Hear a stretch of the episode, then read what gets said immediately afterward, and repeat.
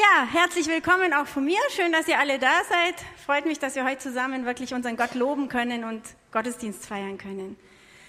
Ich möchte mit euch jetzt ein kleines Gedankenspiel machen. Stell dir mal vor, ich sage jetzt einfach zu jedem du, ich hoffe, das ist okay. Stell dir mal vor, du bist ein richtig guter Schauspieler. In deiner Lieblingsstadt, an deinem Lieblingstheater wird dein Lieblingsstück aufgeführt und du bewirbst dich für die Hauptrolle kriegst einen Vorsprachetermin, du kommst dorthin und darfst deine Performance geben im Publikum. Da sitzt mittendrin der Regisseur, der später auch entscheiden wird, ob du diese Rolle kriegst. Aber es sitzen auch noch ein paar andere Leute im Publikum. Da sitzen Theaterbedienstete, da sitzen ein paar Putzfrauen, da sitzen die anderen Bewerber. Da sitzt so eine Touristengruppe, die gerade so eine Theaterführung mitmacht. Die alle sitzen da. Und du stehst auf der Bühne und gibst dein Bestes. Ja, wir alle möchten gefallen. Die Frage ist nur wem. Wenn du jetzt dieser Schauspieler bist, was meinst du, wem möchtest du am meisten gefallen? Dem Regisseur, genau, weil du möchtest ja diese Rolle bekommen. Aber wir alle möchten gefallen. Ich weiß nicht, kennt ihr das? Manchmal da haben wir irgendwas vor, Johannes und ich, wir sind irgendwo eingeladen, ich gehe schnell rauf und will mich anziehen, zieh mich an, guck in den Spiegel und denk, oh nee, da siehst du viel zu fett aus. Zieh's aus, wirf's aufs Bett. Das nächste, oh nee, sieht das langweilig aus. Wieder aus, aufs Bett. Wieder was, mm, das ist viel zu grün, wieder aus, aufs Bett. Auf dem Bett stapeln sich die Klamotten. Irgendwann finde ich dann was. Aber ist es nicht so, wir wollen eine gute Figur vor anderen abgeben. Kennt ihr das auch? Seid ehrlich. Sieht vielleicht bei jedem ein bisschen anders aus. Die Frage ist, verbringst du viel Zeit mit der Frage, wie wirke ich auf andere? Bei Männern sieht das vielleicht dann eher so aus. Also ich kenne nicht nur einen, sondern mehrere, die sich dann irgendwann mit 40, 50 den großen Traum vom Porsche erfüllen. Bei den Teens sieht das eher so aus. Man möchte unbedingt das neueste Handy haben oder ganz viele Facebook-Kontakte. Schließlich sollen die anderen merken, was ich für ein toller Hecht bin. Bei Frauen gibt's diese Bad Hair Days. Dann hängt irgendeine Haarsträhne schief und man fühlt sich den ganzen Tag hässlich und unscheinbar. Oder bei Männern, da läuft einer an dir vorbei und du denkst, wow, hat der einen Körperbau. Die Zentimeter, die ich am Bauch zu viel habe, hat der am Bizeps und du wirst ganz neidisch. Also es liegt uns schon was dran, vor anderen gut dazustehen. Wir als Kirche glauben an Gott, wir glauben an den Gott der Bibel und holen uns natürlich auch unsere Ratschläge aus der Bibel. Schauen wir doch mal, was Gott dazu zu sagen hat. Da gibt's eine Stelle, und zwar geht es da um einen Mann, den nennt Gott einen Mann nach meinem Herzen. Das war der David. Früher war er Hirtenjunge, Später wurde er König. Und dieser David, da hat sich mal Folgendes ereignet. Er ist dann König gewesen und er wollte unbedingt die Bundeslade nach Jerusalem bringen. Die Bundeslade war so ein Gefäß, in dem die mosaischen Gesetze drin aufbewahrt wurden. Das war so was ganz Heiliges. Man hat gedacht, das ist so ein Teil von Gott. Und diese, diese Bundeslade sollte er nach Jerusalem bringen. Der erste Versuch ist schiefgegangen. Könnt ihr gern mal nachlesen in 2. Samuel 6, ist interessant. Aber ich gehe jetzt auf den zweiten Versuch ein. Und da steht Folgendes drüber in der Bibel. Also 2. Samuel 6, 14 bis 15. Und David tanzte begeistert vor dem Herrn und trug dabei nur einen leinenen Priesterschurz. So da brachte David und alle Israeliten die Lade des Herrn unter großem Jubel und dem Schall der Hörner nach Jerusalem. Und weiter in Vers 16 steht, doch als die Lade des Herrn in die Stadt Davids getragen wurde, schaute Michal, die Tochter Sauls, aus dem Fenster. Sie sah, wie König David vor dem Herrn hüpfte und tanzte und verachtete ihn dafür. Was hat David da gemacht? Er war so begeistert von seinem Gott, er wollte seinem Gott die Ehre geben. Er hat überhaupt nicht an sein Ansehen oder an seine Autorität gedacht. Er hat überhaupt nicht drüber nachgedacht, was die anderen über ihn denken. Er wollte Gott zeigen, wie toll er ihn findet. Er wollte Gott die Ehre geben. Und er hat in diesem Moment vor dem Publikum des einen gelebt. Das ist auch der Titel meiner Message, darum geht's heute. Also er hat es geschafft, einfach vor Gott zu leben und alles war ihm egal. Ja, es gibt noch eine andere interessante Stelle in der Bibel zu diesem Thema. Vielleicht nicht vordergründig, aber ihr werdet gleich sehen, in welchem Zusammenhang. Es war einige Jahrhunderte später. Gott hat uns seinen Sohn Jesus geschickt. Jesus kam auf die Erde und an Jesus können wir alles lernen, was wir für dieses Leben hier brauchen. Er ist unser Muster. Alles, was wir brauchen, damit Leben hier funktioniert, können wir bei Jesus lernen. Und bei Jesus hat sich Folgendes ergeben. Der wurde, bevor er mit seinem Wirken so richtig begann, von dem Teufel in die Wüste geführt. Und der Teufel hat ihm dann so ein paar Fallen gestellt. Ich lese jetzt mit euch, das ist jetzt ein bisschen ein längerer Bibeltext, aber wir lesen den einmal zusammen, bevor ich euch dann was dazu sage.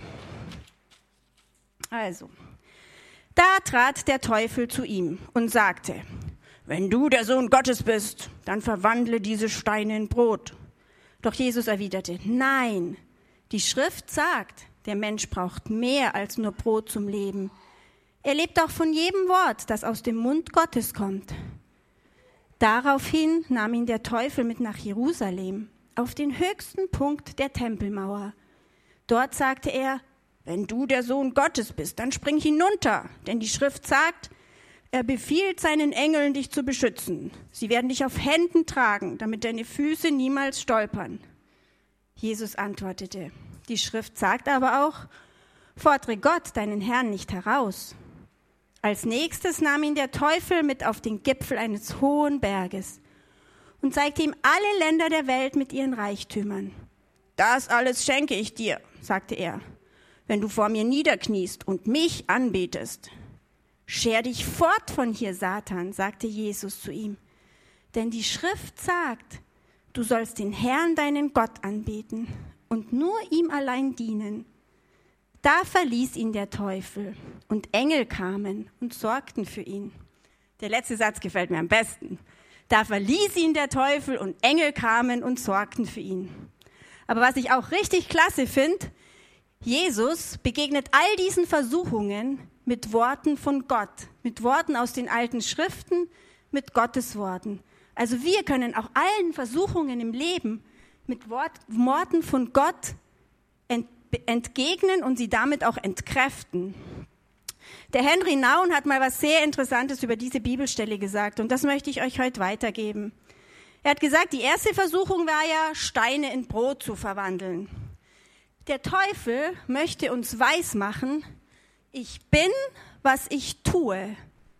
Also der Teufel möchte uns irgendwie so zu verstehen geben, du kannst dich nur dann gut fühlen, wenn du auch was Tolles tust. Die zweite Versuchung von der Tempelmauer springen. Ich bin, was die Leute über mich reden. Dazu muss man wissen, die Tempelmauer in Jerusalem war früher ungefähr das, was heute sämtliche Tageszeitungsverlage und sämtliche Fernsehsender in einem sind. Das war nämlich der Ort, wo man Sachen öffentlich gemacht hat. Was an der Tempelmauer passiert ist, das hat die Runde gemacht. Und deswegen wollte der Teufel den Jesus an der Tempelmauer vorführen. Aber Jesus ist da nicht drauf reingefallen. Auch eine Taktik des Teufels. Ich bin, was die Leute von mir reden. Die dritte Versuchung war, gib mir die Reiche dieser Welt. Ich bin, was ich habe. Auch das macht er uns manchmal so zum Gedanken, dass wir uns nur dann wertvoll fühlen, wenn wir viel haben. Schaut euch, schaut euch mal in der Welt um, so funktioniert's. Aber Jesus sagt dazu ganz klar Nein. Wir sind nicht, was wir tun. Wir sind nicht, was wir haben. Und wir sind auch nicht, was die Leute über uns reden. Wir sind geliebte Kinder Gottes. Und das macht uns wertvoll. Das macht uns bedeutend. Das macht uns zu was Besonderem. Und die unsichtbare Welt Gottes ist immer und überall um, um uns rum.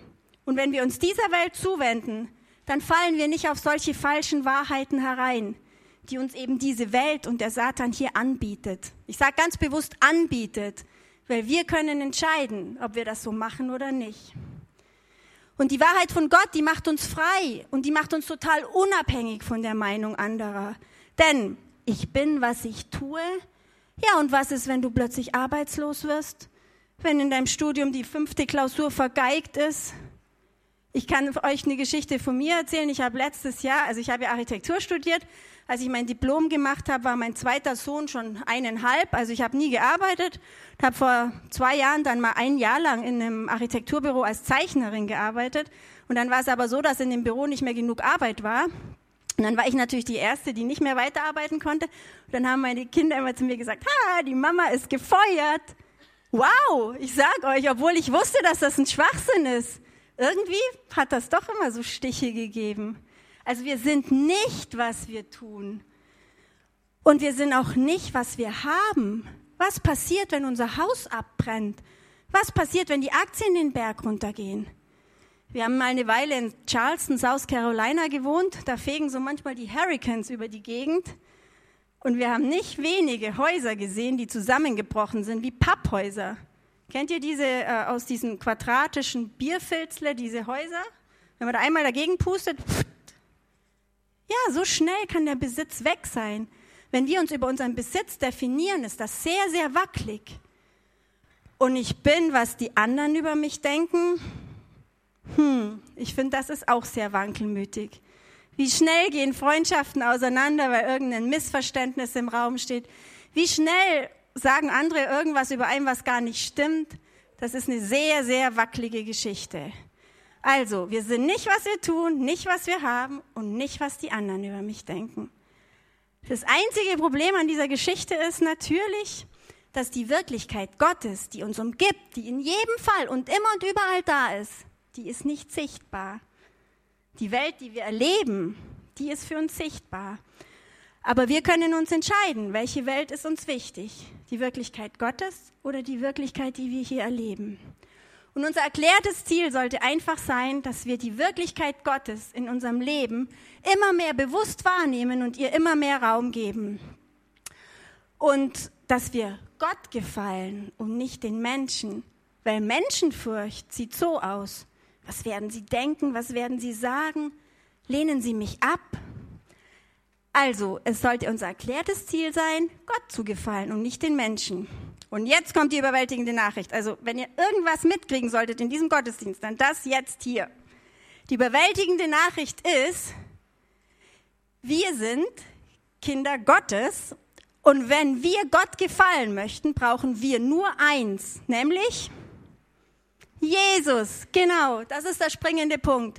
Jesus hat uns vor Gott gerecht gemacht. Und wenn wir Jesus in unser Leben aufnehmen, dann gefallen wir Gott. Und wenn wir das tief in unserem Herzen so richtig begriffen haben, dann wird sich auch unser Lebensstil verändern. Aus Dankbarkeit zu Jesus, weil er so viel für uns gegeben hat, werden wir dann versuchen, ihm zu gefallen. Und wie versucht man ihm zu gefallen? Wie kann man da Fortschritte machen? Gibt es verschiedene Möglichkeiten. Wenn wir wirklich Gott gefallen möchten, dann lesen wir in seinem Wort nach, was ihm wichtig ist. Wenn wir wirklich Gott gefallen möchten, dann stehen wir mit ihm im ständigen Austausch, im Gebet. Und wenn wir wirklich Gott gefallen möchten, dann können wir ihm gar nicht oft genug sagen, wie toll wir ihn finden. Paulus schreibt in seinem Brief, ah ja, eins, noch, eins ist noch wichtig dabei. Wenn wir wirklich Gott gefallen möchten, ist natürlich schon klar, dass wir trotzdem immer wieder Mist bauen. Aber auch da gibt es eine gute Nachricht, das ist von Gottes Seite einkalkuliert. Das weiß er. Aber wenn wir Jesus in unser Herz lassen und das versuchen, dann gilt das. Und das ist ziemlich cool. Der Paulus schreibt in seinem Brief an die Galater in Galater 1, Vers 10. Wie ihr seht, geht es mir nicht darum, Menschen zu gefallen. Nein, ich versuche Gott zu gefallen. Wollte ich noch Menschen gefallen, wäre ich kein Diener von Christus. Paulus erkennt hier, dass es fast unmöglich ist, Gottes Willen zu tun und gleichzeitig den Menschen zu gefallen. Wenn uns die Meinung von Menschen wichtiger ist als die Meinung von Gott, dann leben wir an unserer Bestimmung vorbei. Und es gibt so viele, die das tun und das ist so extrem schade. Und denkt an Jesus, ihm war auch die Meinung von Menschen egal. Die römischen Soldaten, die haben ihn verspottet, verschmäht, haben irgendwelche doofen Sachen über ihn gesagt, obwohl er der König des Universums war. Er hat den Mund gehalten. Es war ihm egal. Er wollte den Willen Gottes erfüllen. Und ich weiß nicht, wer von euch hat erlebt, als er sich Jesus zugewandt hat, dass sich so manche Freunde, Verwandte, Familie von euch abgewendet hat. auch das ist ein ganz taktischer Zug von Satan. Er benutzt nämlich ganz oft die Menschenfurcht dazu, uns von einer intensiven Beziehung zu Jesus abzuhalten. Und das ist schade, das dürfen wir nicht machen. In Jesaja 8, 13 steht folgendes. Ich muss immer meine Bibelmerkerchen hier.